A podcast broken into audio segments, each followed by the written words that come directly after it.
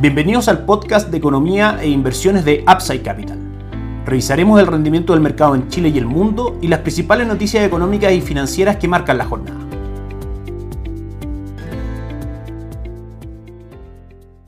Muy buenos días, martes 28 de septiembre de este año 2021. Soy Ramiro Galeano, fundador de Upside Capital. Les doy la bienvenida a otra edición más de Mercados en Upside Capital, podcast diario donde revisamos las principales noticias y temas tanto económicos, bursátiles y financieros que marcan la jornada del día de hoy en Chile y el mundo. Partimos rápidamente porque hoy día tenemos varias cosas que comentar. En general la agenda local se compone principalmente por dos noticias. El primero es que el cuarto retiro llega a la sala de la Cámara sin impuestos, pero con rentas vitalicias y dos años para pedirlo. En sesión especial, diputados se pronunciarán sobre el proyecto que requiere 93 votos favorables para poder pasar al Senado. Y el día de ayer esta iniciativa fue aprobada por la Comisión de Constitución de la Cámara Baja. 93 votos son los que requiere este proyecto para pasar al Senado, titula el diario financiero. En ese artículo pueden tener más detalles respecto a lo que estamos hablando, pero obviamente que el mercado de renta fija, sobre todo el mercado de renta variable, en general todos los inversionistas van a estar pendientes respecto a qué se decide de este cuarto retiro, si va tomando fuerza o no, dado el fuerte impacto que puede tener tanto para la renta fija, los niveles inflacionarios, etcétera. También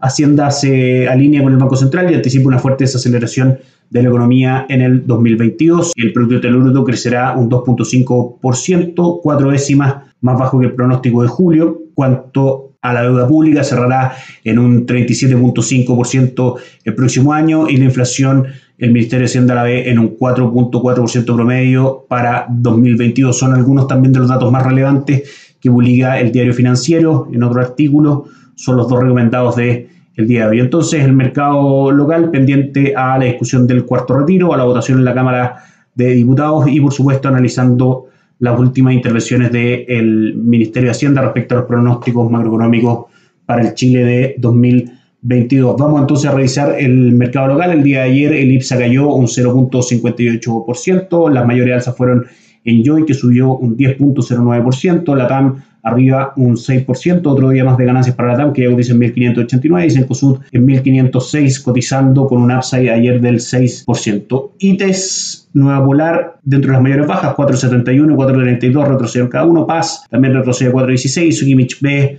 también cae fuerte el día de ayer un 3.35%. Ya el IPSA con este retorno lleva una rentabilidad en los últimos 7 días de un 0.58%, sin embargo, en los últimos 30 días cae ya un 2.84%, en las últimas 52 semanas tiene una rentabilidad del 20% y la rentabilidad del año va retrocediendo cada vez más, esta vez media solamente en un 4.18% según datos oficiales de la Bolsa de Santiago. Vamos a ver el IPSA el día de hoy en las pantallas de Upside Capital, cotiza con una caída fuerte del 0.99%, un mal día para la bolsa local. Dentro de las principales bajas, la TAM corrige fuerte, cae un 8.42% a los 1.456, pero CAP en 8.200 cae un 4.21% y Vapores cae también un 2.18%. Sokimich B, CAP y Dow y la TAM son algunas de las acciones, todas esas en negativas que acabamos de nombrar, que más ha en la bolsa local el día de hoy. Seguimos revisando algunos activos locales en su rendimiento el día de ayer. El dólar cerró en 795, avanzando 1.22 pesos. El cobre ayer también subió un 0.71% en la Bolsa de Metales de Londres, terminó cotizando en 4,23 dólares por libra de cobre. Tenemos también algunos rendimientos de la renta fija local, que en general las tasas siguen subiendo. Recordemos que la relación es negativa, así que suben las tasas de interés cae el precio de los bonos, por ende la renta fija con esta alza de tasa ha ido perdiendo valor. Tenemos al BSU, el bono del Banco Central en UF, tanto a 5 como a 10 años, subiendo el día de ayer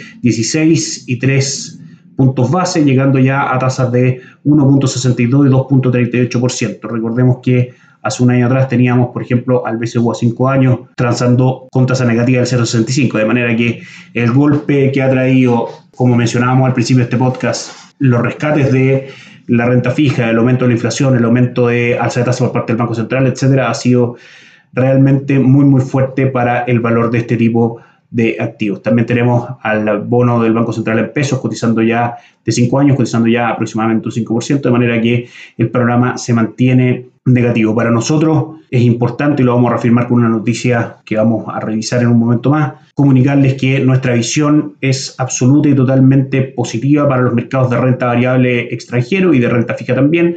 En general vemos muy complicado el mercado de renta fija local con algunas oportunidades en algún tipo de bonos, pero en general con un panorama bastante complicado, así como también extendemos este panorama al mercado de renta variable local. Para conocer un poco más de estas visiones de mercado y poder ayudarlos con vuestros portafolios de inversión, los invitamos a suscribirse a nuestras redes sociales, el link en YouTube, Spotify e Instagram, visitar nuestra página upsidecap.cl, dejarnos sus datos y nosotros los llamaremos para conversar. Les recordamos también que no administramos capital con instrumentos propios ni recibimos el dinero de los clientes. Somos asesores independientes de inversión para personas que invierten en el mercado financiero, tanto local como global.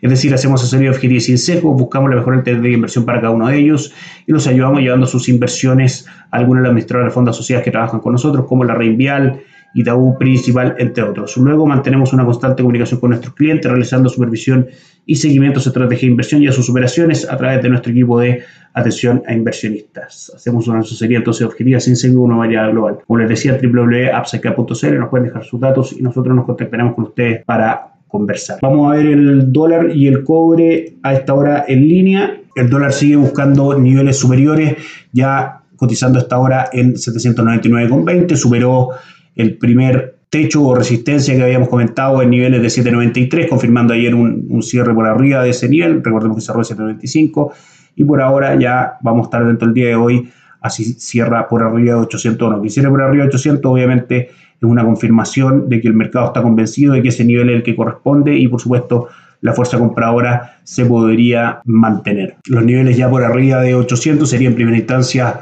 niveles de 805 y luego ya el objetivo podría plantearse a mediano plazo claramente cerca de los 824. Hay tres factores relevantes que mueven al dólar. Uno es el precio del cobre, que en general tampoco tiene tanto espacio para seguir subiendo, dado ya el tremendo upside que ha sufrido el, el último tiempo, o va a dificultar, digamos, no a subir con la misma fuerza, se va a ir dificultando cada vez más este um, aumento en el precio del, del, cobre. El hecho que la Reserva Federal esté retirando los estímulos o esté comunicando a poco al mercado que lo va a hacer hace que el dólar en el mundo suba de precio y por supuesto la depreciación del peso chileno frente al dólar producto de todo lo que ya hemos comentado, incertidumbre política, rescates de los fondos de pensiones, etcétera, hace que los fundamentos para el dólar sigan siendo alcistas, de manera que no nos llama la atención lo que está ocurriendo. De hecho, lo vemos incluso en niveles un poco más superiores entre un canal entre 800 y 820, 825. Para cerrar los comentarios del mercado local también y reafirmar la visión que les dábamos hace un segundo respecto a nuestra recomendación de renta variable extranjera. El mercado de los fondos mutuos en general aumentó durante agosto su exposición a este tipo de activos. De hecho, si uno lo compara de agosto del 2020 a agosto del 2021. Esta proporción era, según datos que pudimos obtener de la Comisión de Mercado Financiero, era un 12.4% y en este minuto se encuentra cerca del 20, en un 19.2. Subió de 5.4 billones de pesos a 9.2 casi billones de, de pesos. Eso estamos hablando de casi 7 mil millones de dólares en agosto del 2020 a casi 12 mil millones de dólares en agosto del 2021. De manera que ese dato refleja y le da soporte a nuestra recomendación, que finalmente es lo que también el mercado en general está haciendo. Pasamos a revisar rápidamente las bolsas extranjeras. El día de ayer el Eurostock terminó con una caída fuerte de un 0.87%. El Dow Jones subió un 0.21%, pero el resto de las plazas en Estados Unidos también cayeron. El Nasdaq cae ayer un 0.52% y el S&P cae también un 0.28%. Durante el último mes los tres índices negativos en Estados Unidos, en un 1.5 el Dow Jones, en un 1.9 el Nasdaq y en un 1.9 también el S&P 500. Correcciones que son la verdad bastante sanas para nosotros quienes buscamos oportunidades de inversión en este tipo de mercado. Recordemos que las bolsas venían marcando máximos durante todo el año pasado y parte de este año, de manera que, que hay un respiro entrega solamente buenas oportunidades de compra, dado que los fundamentos para poder invertir en este tipo de mercados aún se mantienen sólidos. Y por último, el calendario de noticias habla de dos acontecimientos que están afectando a los mercados internacionales. El primero es el comienzo de la discusión del techo de la deuda en Estados Unidos, es decir, del presupuesto finalmente de ese país, que tiene que haber ahí un acuerdo entre demócratas y republicanos para que el gobierno no se quede sin recursos y siga en el fondo pagando sus obligaciones y de esa manera pueda seguir funcionando. Eso se va a estar discutiendo durante las próximas semanas en Estados Unidos. Janet Yellen, la secretaria del Tesoro, expresidenta de la Reserva Federal en Estados Unidos, también presiona al Congreso para que se tome una definición hasta el 18 de octubre. Vamos a estar atentos a eso, por supuesto. Y también el día de ayer tuvimos malas noticias para la renta fija internacional, subió el rendimiento de los bonos del Tesoro, suben las tasas de interés, recordemos que la relación es inversa, si suben las tasas cae el valor de, por ejemplo, el bono de años que superó el 1.5% en este contexto en que la Reserva Federal ha anunciado que comenzará a restringir la compra de activos, es decir, la compra de bonos en Estados Unidos. La gran mayoría de los funcionarios de la Fed ve un aumento de tasas durante este 2020 22, este próximo año que ya se nos acerca, de manera que la renta fija internacional plantea el día de ayer una corrección producto de esta alza de tasas del bono a 10 años del Tesoro de Estados Unidos por arriba del 1.5%. Por último, hacemos una revisión rápida de los principales índices bursátiles que monitoreamos todos los días. El índice de Shanghai en Asia cerró con utilidades hoy día un 0.54%, el Hansen también con ganancia un 1.20% y el Nikkei tuvo una pequeña corrección cayendo un 0.19%. A esta hora el panorama en Europa no es bueno, el Eurostock cae muy fuerte, el Eurostock 50 un 2.3%, con el DAX alemán cayendo un 1.92% y el IBEX 35 cayendo un 2.27. Así que un mal día para las bolsas en Europa y es un ánimo que se contagia para las bolsas en Estados Unidos, que hasta ahora el Dow Jones cae un 0.98%, el S&P 500 un 1.4% y el Nasdaq un 2.09%. El alza de las tasas, la discusión del techo de la deuda, la incertidumbre por grande hacen que el mercado hoy día funcione con el pie izquierdo y finalmente tenga correcciones negativas en sus precios. Vamos a estar atentos a todas estas noticias y algunas más que seguiremos comentando el día de mañana. Eso es todo Que esté muy bien. Chao. Gracias por escuchar el podcast de Economía e Inversiones de Upside Capital. Te invitamos a visitar nuestro sitio web www.upsidecap.cl y contactarnos para brindarte una asesoría objetiva, sin sesgo y con una mirada global para tus inversiones.